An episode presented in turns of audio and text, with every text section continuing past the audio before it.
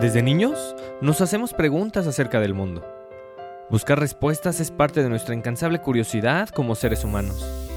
Solo indagando lo que nos va sucediendo a cada momento es como podemos comprender nuestro entorno y el lugar que ocupamos en él. Cuestionar nuestro andar como impulso para crecimiento personal. Soy Roberto Granados, psicoterapeuta y orientador humanista, y te doy la bienvenida a Buscando Respuestas, una escala necesaria para este mundo cada día más acelerado y acostumbrado a lo inmediato. El objetivo, que explores tus reacciones, comportamientos y creencias, con la curiosidad suficiente para darle voz a lo que sucede en tu interior. Y así, empezar a encontrar respuestas, las cuales todos andamos buscando. Comenzamos.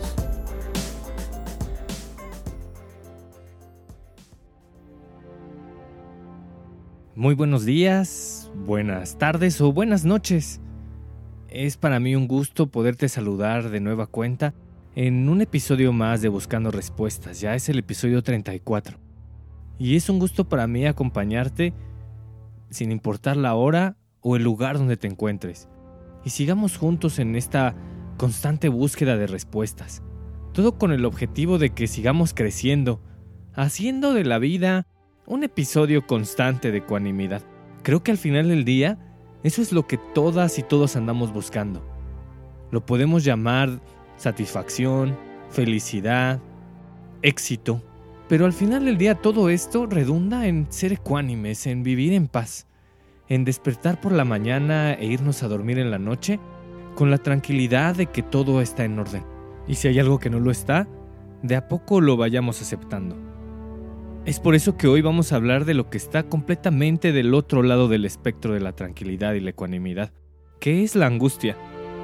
Es una sensación que todas y todos hemos experimentado.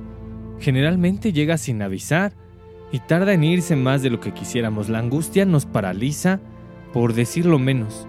Pero ahí, en el mar de la angustia, entre esta neblina, la lluvia, el viento, a veces hasta el huracán en el que nos podemos estar involucrando dentro de este océano de angustia, hay salvavidas, hay faros, hay barcos, hay telescopios, hay tierra firme. Hay un mapa que no es el territorio, pero que desde luego ayuda en esta búsqueda para acabar con la angustia. Y de eso va la búsqueda de hoy de qué podemos hacer con la angustia y cómo transformarla de un pozo sin fondo de ansiedad, desesperación y nerviosismo a un trampolín de desarrollo, de tranquilidad, paz y ecuanimidad. Vamos ya.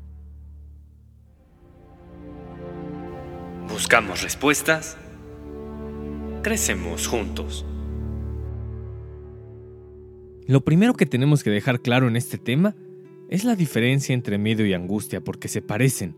Ambas pueden generar parálisis, sudoración, temblor, irritabilidad, sensación de no podernos sostener. Sin embargo, hay una pequeña gran diferencia entre el miedo y la angustia. El miedo se presenta frente a algo real, frente a algo que de verdad está pasando y la angustia sucede con algo imaginario. La función del miedo es sobrevivir. Es poderte mover y ponerte a salvo de nueva cuenta. El peligro está presente, la amenaza no es imaginaria, por lo tanto, moverse o quedarse quieto con miedo es lo que puede ayudarte a salir adelante. Por el otro lado, la angustia, que surge de situaciones simbólicas, lo único que busca es controlar, y como no podemos controlar todo lo que tenemos a nuestro alrededor, se vuelve una lucha incesante y extenuante. Es, por ejemplo, como si detrás de la puerta hubiera un tigre.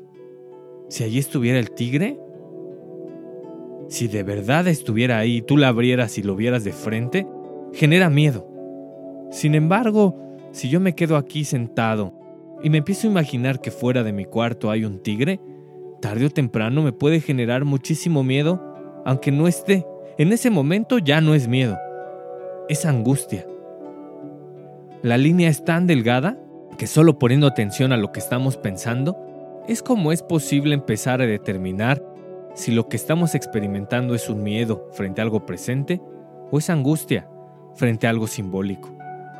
Como decía anteriormente, todo surge de la gana de querer controlarlo todo, de esta resistencia a la incertidumbre. Y la realidad es que no podemos controlar casi nada. Ni siquiera tenemos control completo sobre nuestro cuerpo. Ni tú, ni yo, ni nadie decidimos nuestra estatura, qué tanto nos va a crecer el pelo o a qué ritmo, ni cuándo nos empezarán a salir canas. Esas cosas simplemente suceden, están fuera de nuestro control. Y ahí es donde vive la angustia, en esta necesidad de querer controlar, de querer controlar lo incontrolable. Y todo inicia con los pensamientos. Ve revisando qué te dices. El cerebro es literal y no tiene sentido del humor. Aquello que registra o aquello que le dices o aquello que le dicen, lo pasa sin filtro. Por lo cual, todo lo que pasa por tu mente se convierte en una realidad. Es por eso que si tú o yo empezamos a imaginar que afuera de la puerta hay un tigre, aunque no esté, puede empezar a generarnos angustia y sensaciones muy incómodas. La clave para poder empezar a trabajar con la angustia es tocar la realidad, darnos cuenta de lo que está pasando aquí y ahora. De lo contrario, vivir en el pasado o estar siempre anticipando el futuro se vuelve muy cansado y desde luego que es difícil de sostener. Es como estar con las piernas abiertas mucho tiempo. Tarde o temprano empiezan a temblar, pues falta apoyo es como si una estuviera en el presente y la otra en el futuro. No pueden vivir ahí. Y es como muchas veces vivimos todos los días. La angustia también puede surgir luego de un trauma. El trauma es producto de una ausencia constante de seguridad, que elimina la posibilidad de contactar con el mundo. Fíjate, hablando del trauma, hay una psicoterapeuta gestal de inglesa con más de 20 años de experiencia en este tema, se llama Miriam Taylor.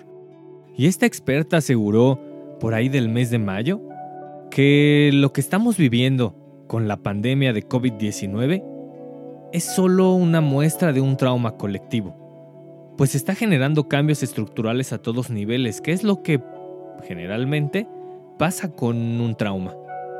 Actualmente estamos viviendo un trauma llamado COVID-19 que es detonador de angustia en todos sentidos, no podemos salir a la calle y si lo hacemos, lo hacemos con cuidado extremo. Ver al otro en lugar de generarnos posibilidad de encuentro provoca rechazo y al final del día angustia, pues el virus no se ve. Y lo único que estamos imaginando todos es que podríamos enfermar, por lo cual hacemos lo necesario para no hacerlo. Y ahí es donde empezamos a futurear y empezar a caer en angustia. Los niveles de angustia, junto a los niveles de estrés que ya tenemos la costumbre de estar soportando, provoca una bomba de incomodidad y de infinidad de sensaciones displacenteras.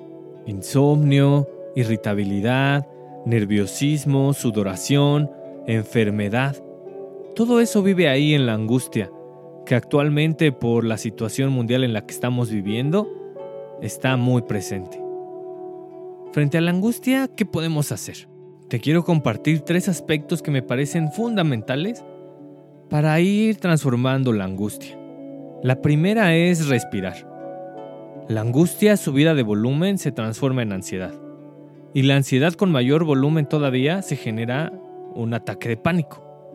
Si te encuentras en cualquiera de estos tres puntos, angustia, ansiedad o ataque de pánico, con sudoración, temblor, sensación de ahogo, que te falta el aliento, que se te presione el pecho, con escalofríos, náuseas, ponle atención a tu respiración. Empieza a observar lo que sí está y haz contacto con la realidad presente. Describe cinco cosas que ves, cuatro que escuchas, tres que puedas oír, dos que puedas oler o una que puedas saborear, todo con el afán de tocar realidad de traerte de regreso. Si la situación para ti ya es incontenible, también presta atención a tu exhalación. Dentro del, del ciclo de la respiración, pon atención a cómo sacas el aire y en lugar de hacer respiraciones muy largas, empieza a hacerlas más cortas. Inhala en dos y exhala en cuatro. O inhala en cuatro y exhala en ocho. El caso es poner atención a la exhalación, a sacar. Eso sí, solo hazlo cuando te encuentres en un estado así de urgencia. De lo contrario, puedes transformar tu estado de tranquilidad en uno de ansiedad. Otro aspecto importante es revisar tus emociones. La angustia también puede hacerse presente frente a la evasión de un sentimiento. Para eso explora en ti cómo vives las cinco emociones básicas. ¿Qué tanto espacio le das al miedo, al enojo, a la alegría, al afecto y a la tristeza?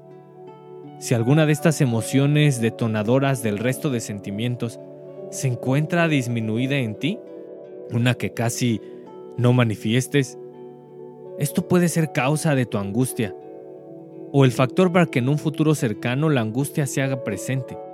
Aquella emoción básica que no se manifiesta de forma clara, se va a manifestar de otras y generalmente lo hace a través de la angustia y la ansiedad. Finalmente, es bien importante normalizar la angustia. De que va a llegar, va a llegar.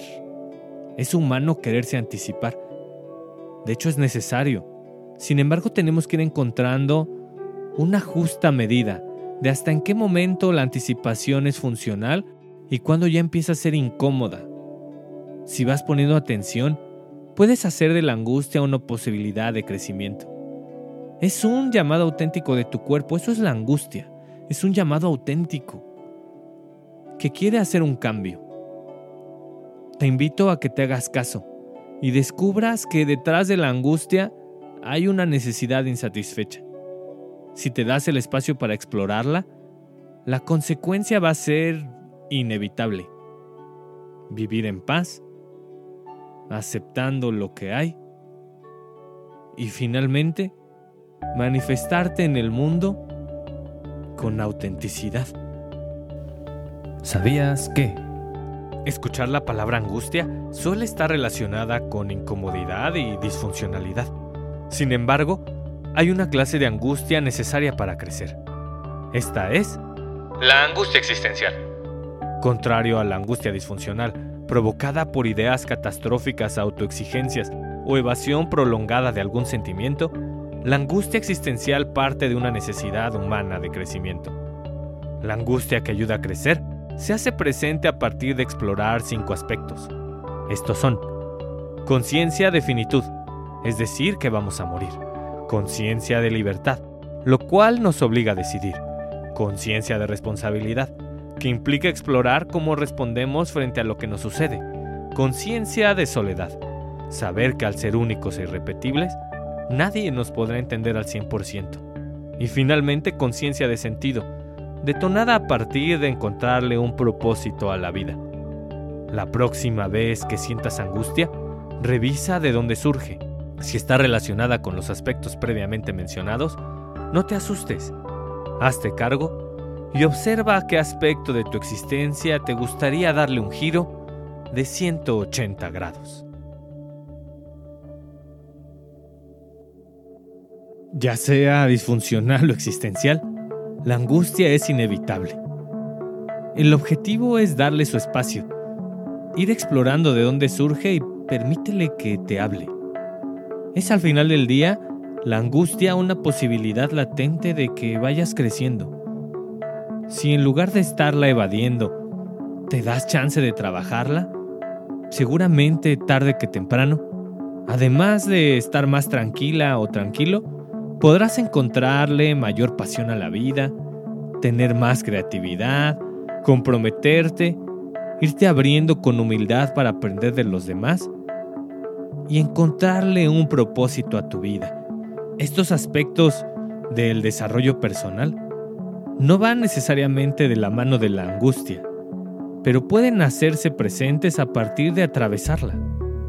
Esa es la magia del crecimiento personal que no son claroscuros. Es estar en medio. No se trata de vivir ni en la luz ni en la oscuridad, sino ir como un equilibrista sobre la línea, haciendo los ajustes necesarios para que cuando la angustia se haga presente hagamos contrapeso con tranquilidad. Y cuando sintamos que la vida se nos estanca, hagamos contrapeso tomando acción. Muchas gracias por llegar hasta aquí. Comparte este episodio con aquella persona, con un familiar, con una amiga, con un amigo que consideres que actualmente esté atravesando algún momento angustiante o de extremo estrés.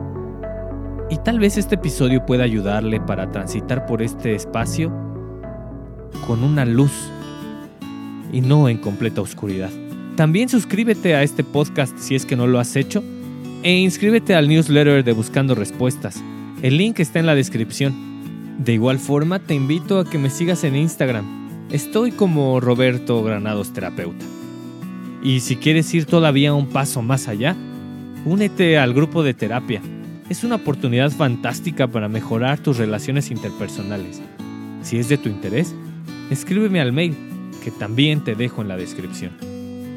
Y finalmente, recuerda siempre, para seguir creciendo, es preciso abrir la puerta de tu corazón, explorar lo que ahí reside y darle voz a tu interior.